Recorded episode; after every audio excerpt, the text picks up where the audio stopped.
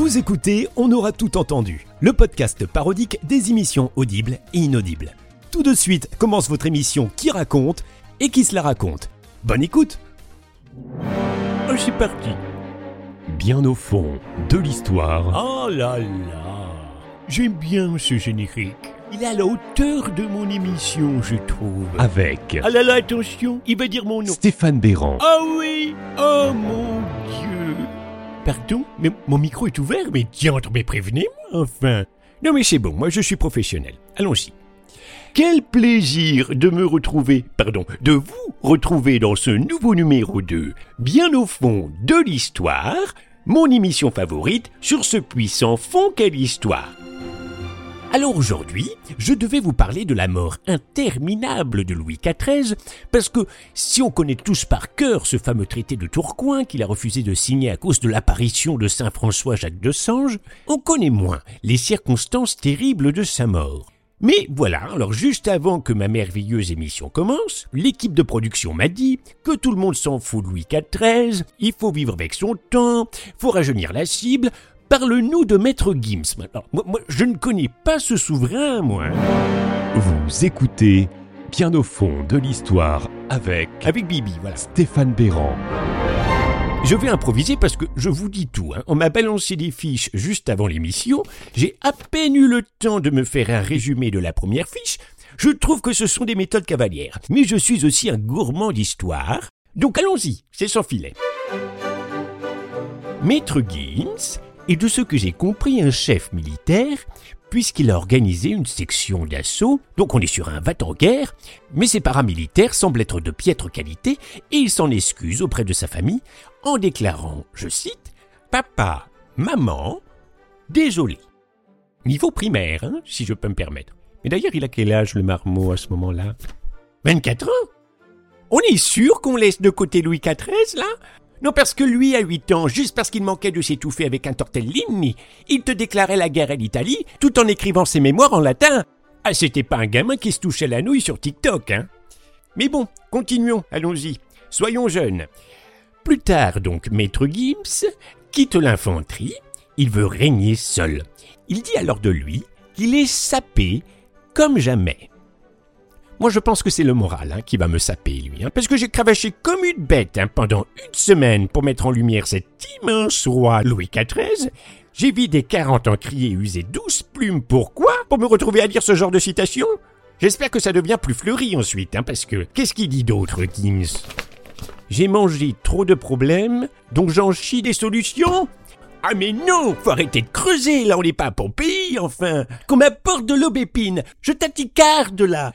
Comment se fait que je le connaisse pas, ce souverain? Est-ce qu'on peut me dire dans le casque sur quoi il a régné?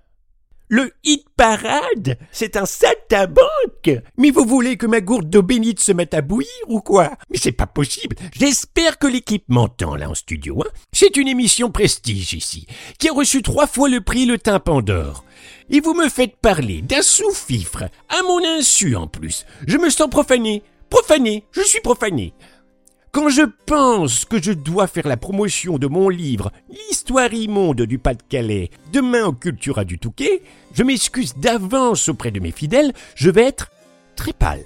Je ferai de mon mieux pour les dédicaces, mais rassurez-vous, vous pourrez quand même embrasser ma bague pour 2 euros. Un instant de grâce qui est aussi accessible pour les personnes qui ne peuvent pas venir. Je rappelle qu'il existe des vidéos de mes fidèles embrassant ma bague ou me lavant les pieds sur mon compte OnlyFans.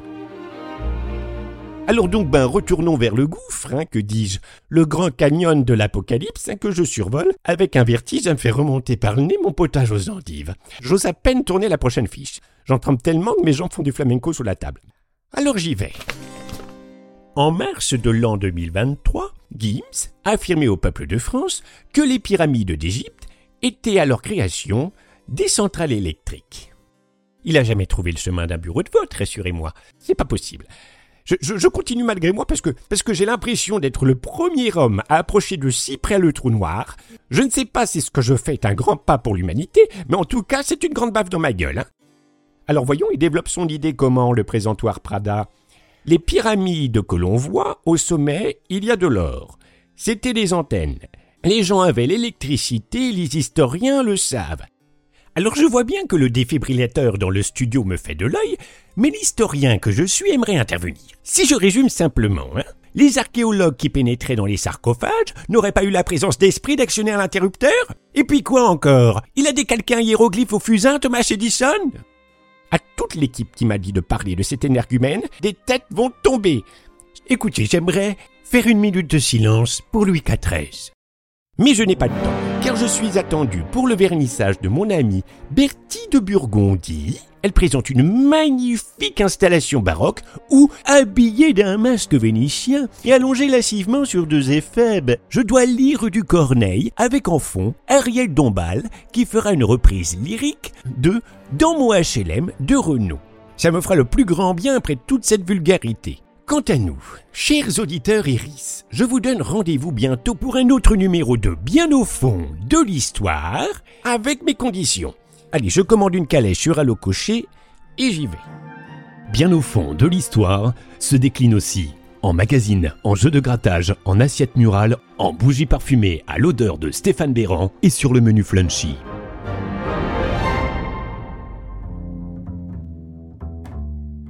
Alors que j'enquêtais sur le podcast On aura tout entendu, j'ai découvert que se cachait derrière Anthony Noël.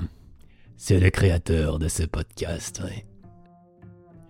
En le suivant, j'ai compris qu'il fournissait un épisode un lundi sur deux.